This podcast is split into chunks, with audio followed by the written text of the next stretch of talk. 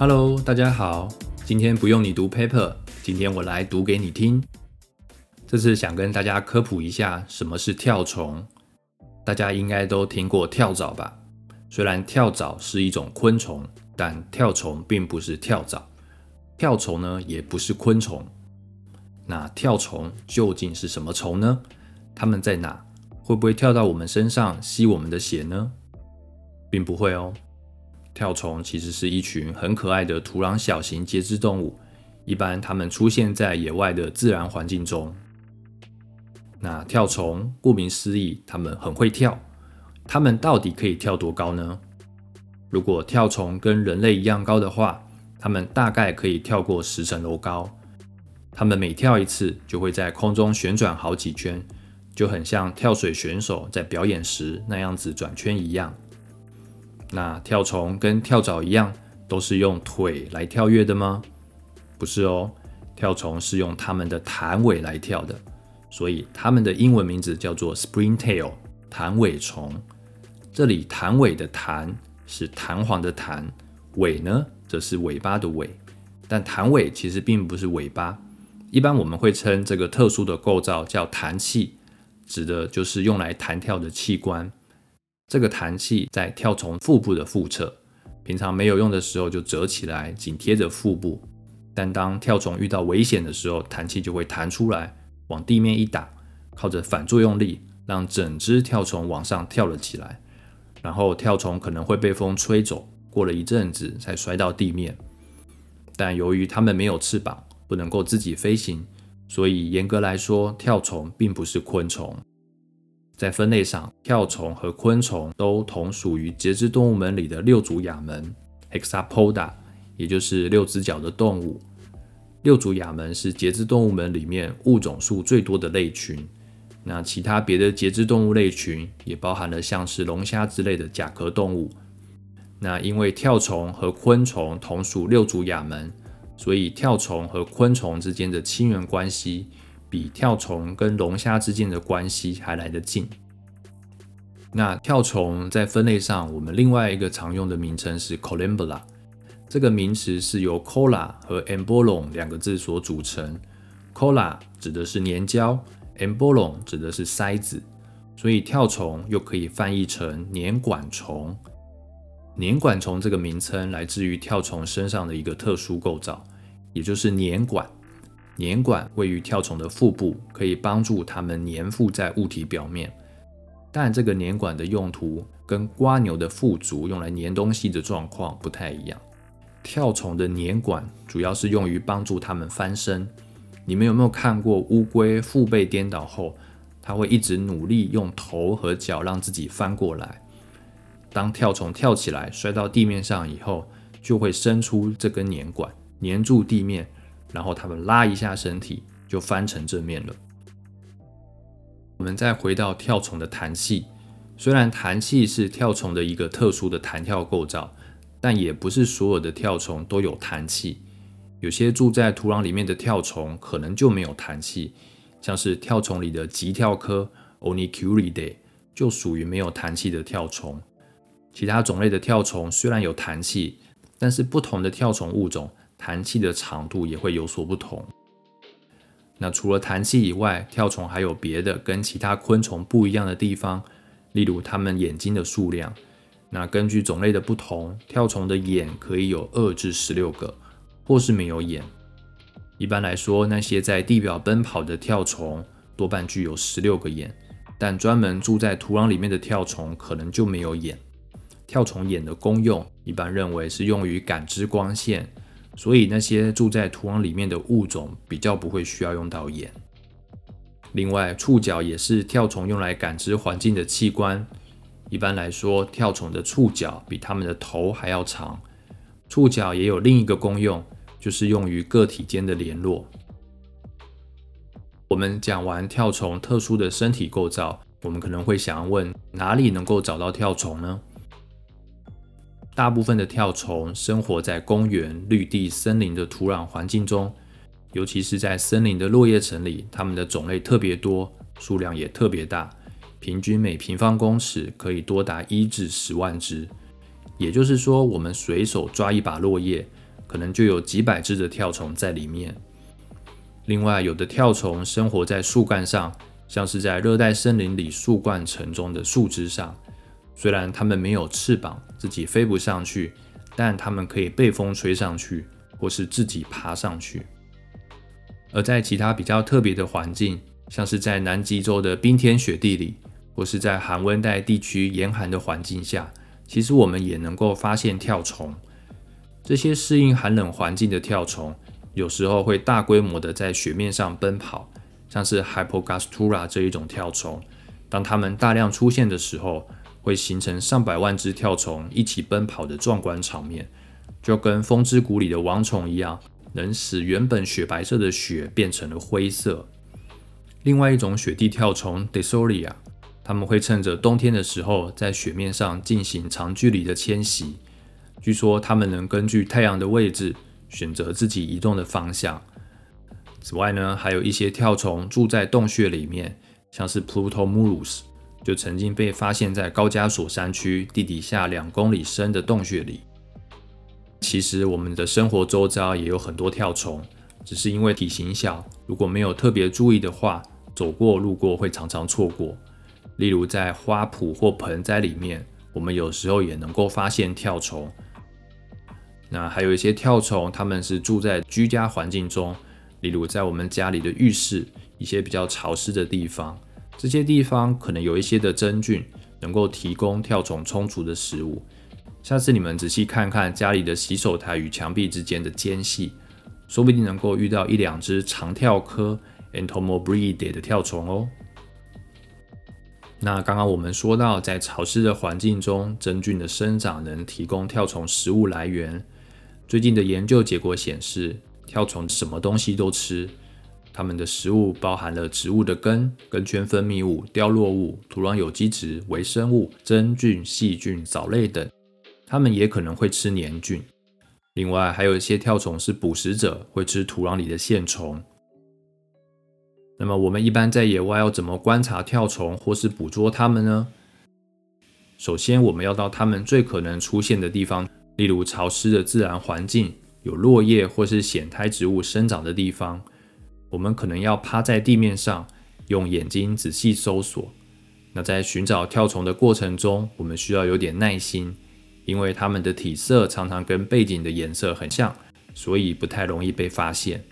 它们的体型也比较小，在土壤动物的体型划分中属于中型动物 （Mesofauna），一般来说只有几毫米。但如果我们幸运的话，还是可以在野外遇到一两头跳虫。我们可以用肉眼观察它们爬行或弹跳的行为，甚至还能用手机拍照一些体型比较大的跳虫。如果摄影技术够厉害，设备够好的话，我们也可以拍出像是在 iNaturalist 或是 Flickr 上面那些很漂亮的微距照片。那各位可以到摄影师 Andy Murray 的网站上面。欣赏他所拍摄的跳虫微距相片，看了那些相片后，你会发现跳虫的形态与颜色其实挺多彩多姿。这些跳虫长得确实漂亮可爱。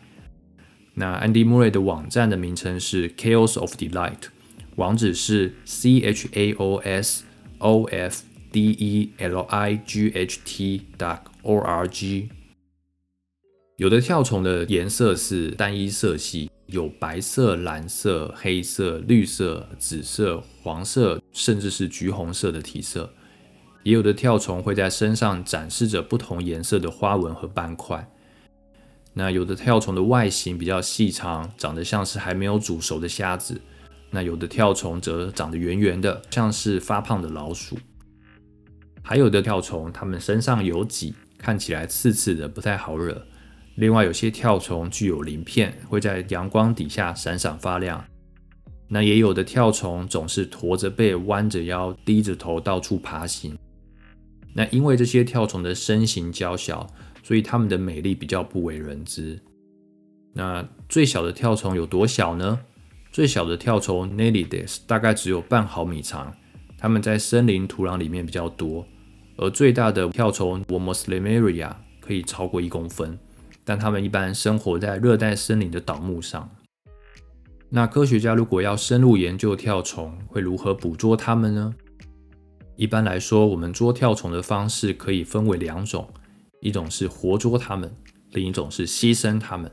这两种方法各有优缺点。如果要活捉它们的话，我们可以用吸虫器，就是用嘴巴含着一根吸管，吸管的另一端接着一个比较大的容器，而这个容器的另一端又接着一个比较窄的通道口。当我们看到跳虫在地面上爬的时候，就把通道口对准它。然后吸一口气，跳虫就会被空气带进那个比较大的容器里面。接着，我们会把它们转移到潮湿的饲养盒里面，喂食一些酵母给它们当做食物。像这样活捉的跳虫，我们会拿来做一些行为或是食性方面的实验。那也有的人会把跳虫当作宠物来养，像是 Phosomia candida 就是一种常常被拿来当做实验对象的跳虫。但其实能够长时间饲养的跳虫种类非常少，大部分的物种只能在自然的环境中繁衍下去。另一个捕捉跳虫的方法就是牺牲跳虫的方法。这个方法在我们一般的土壤生态研究中比较常用到。这个方法的好处是，我们可以调查出环境中有多少种及多少只的跳虫，借此得到一个比较精确的多样性资料。我们会用一个固定的体积或面积来收集落叶或土壤等跳虫的围栖地，然后我们会把土壤、落叶拿回实验室，放在一个叫做 t u r g r a n 的漏斗里面。我们会让跳虫慢慢的爬着爬着，由于重力的缘故往下掉，掉进我们事先准备好的容器里面。而在这些容器里，我们会放一些液体收集跳虫。根据目的，有时候我们放的是自来水。有时候是酒精，有时候是食盐水。另外，我们有时候会根据需要，在漏斗的上面放一盏发热灯泡，造成温度梯度，驱赶它们往下爬。在野外，我们还会使用另一种牺牲跳虫的收集方式，也就是在地面上埋放掉落式陷阱。这个陷阱本身是一个小杯子，里面装着特殊的液体。我们会把杯子埋在地面上，让瓶口切及地面。而当跳虫走过、路过的时候，一不小心就会掉到陷阱里。当我们收集到这些跳虫后，我们必须很快的将它们转换到保存标本的液体里面，例如七十度或九十五度的酒精里面。接着，我们可以用显微镜仔细观察它们的形态，鉴定出物种的名称。在欧洲或是大部分的温带地区，要进行跳虫的鉴定，相对来说比较简单。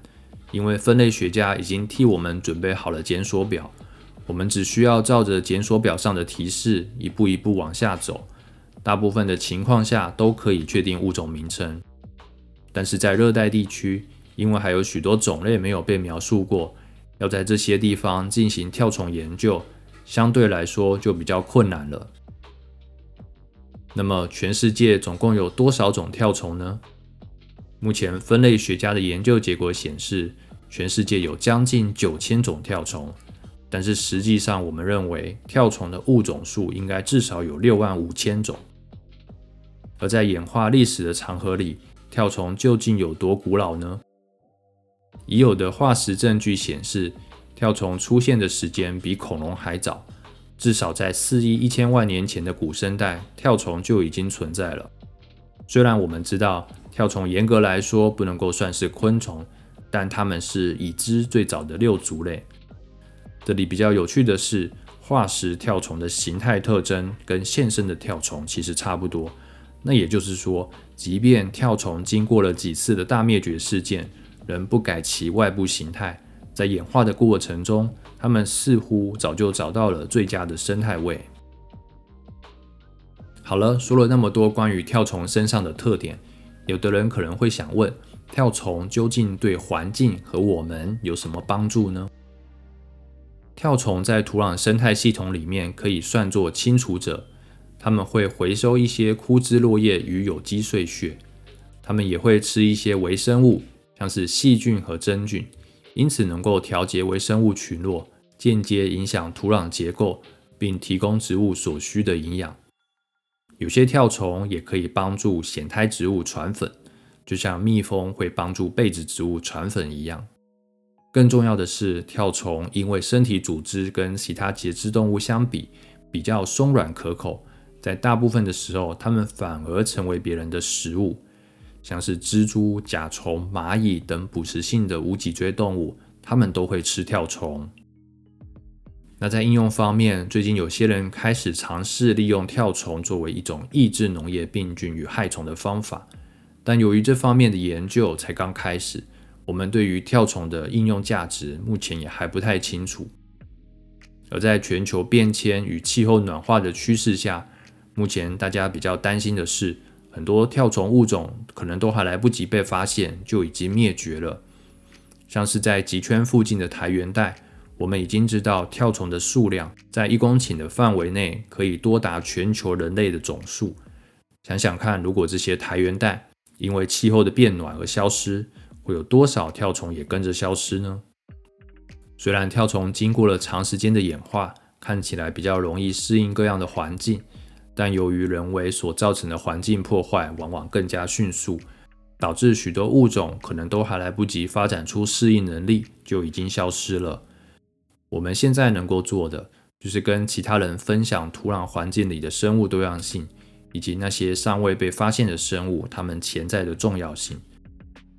那各位在听完这一集的节目后，不妨找你们的家人和朋友说说看你们刚学到的新知识吧。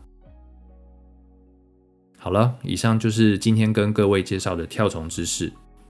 那这里跟各位总结一下今天介绍的重点：跳虫是一类有六只脚的土壤中型动物，一般的体型大小只有几毫米。它们大多居住在潮湿的环境，像是土壤、掉落物里。但在城市住家、南极雪地、地底洞穴、雨林树上，我们也可以发现跳虫的踪迹。跳虫跟其他节肢动物不同的是，它们多半具有一个特殊的弹气，用这个弹气跳跃。如果跳虫长得跟人类一样高的话，它们很容易就能跳过十层楼高的建筑物。那跳虫为什么会跳跃呢？科学家发现，它们跳跃的原因多半是要躲避危险。那你们别看跳虫长得虽然小，它们可是每天都很忙碌哦。它们提供了土壤生态系统功能，并维持土壤的健康。跳虫也作为其他动物的食物，在土壤食物网中扮演着不可或缺的角色。直到如今，科学家们仍不断发现新的跳虫物种，这表示我们对于跳虫整体的认识其实还不太够。还有许多基础与应用方面的问题等待我们去解决。那最后还想跟大家分享的一个特别的点，就是今天介绍的内容大部分是来自我哥廷根的一位同事安东·普塔波夫去年写的一篇文章。这篇文章是专门写给孩子们的科学文章，所以阅读起来非常浅显易懂。这篇文章经过了四位八到十二岁的 reviewers 审稿以后。